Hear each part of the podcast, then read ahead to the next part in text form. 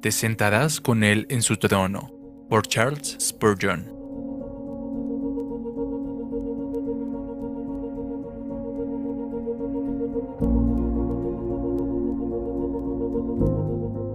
Qué iluminación, qué gozos, qué consuelo, qué deleite de corazón experimenta el hombre que ha aprendido a alimentarse de Jesús y solo de Jesús.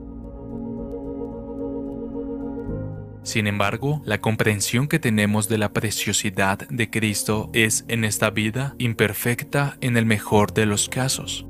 No hemos hecho más que probar que el Señor es bueno Todavía no sabemos cuán bueno y misericordioso es Él, aunque lo que sabemos de su dulzura nos hace anhelar más.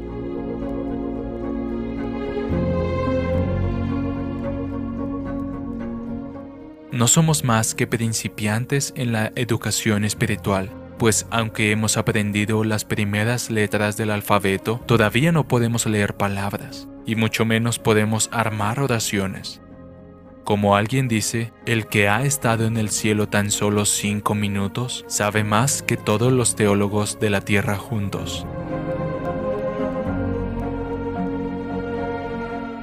Tenemos muchos deseos no satisfechos en el presente, pero pronto todos los deseos serán satisfechos y todas nuestras facultades encontrarán el más dulce empleo en ese mundo de gozo eterno.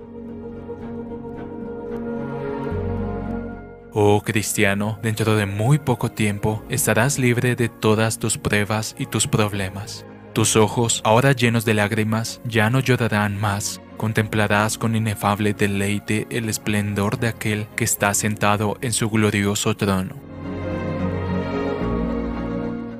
Padre, quiero que los que me has dado estén también conmigo donde yo estoy, para que vean mi gloria. Juan 17, 24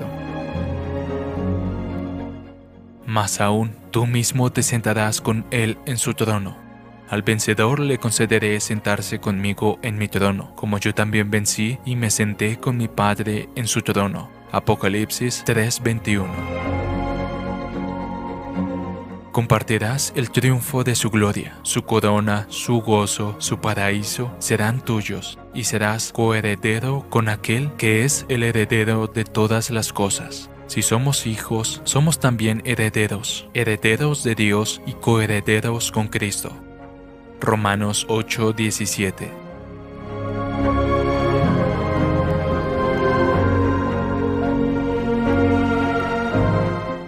Traducido por Canal Edificando de Grace James.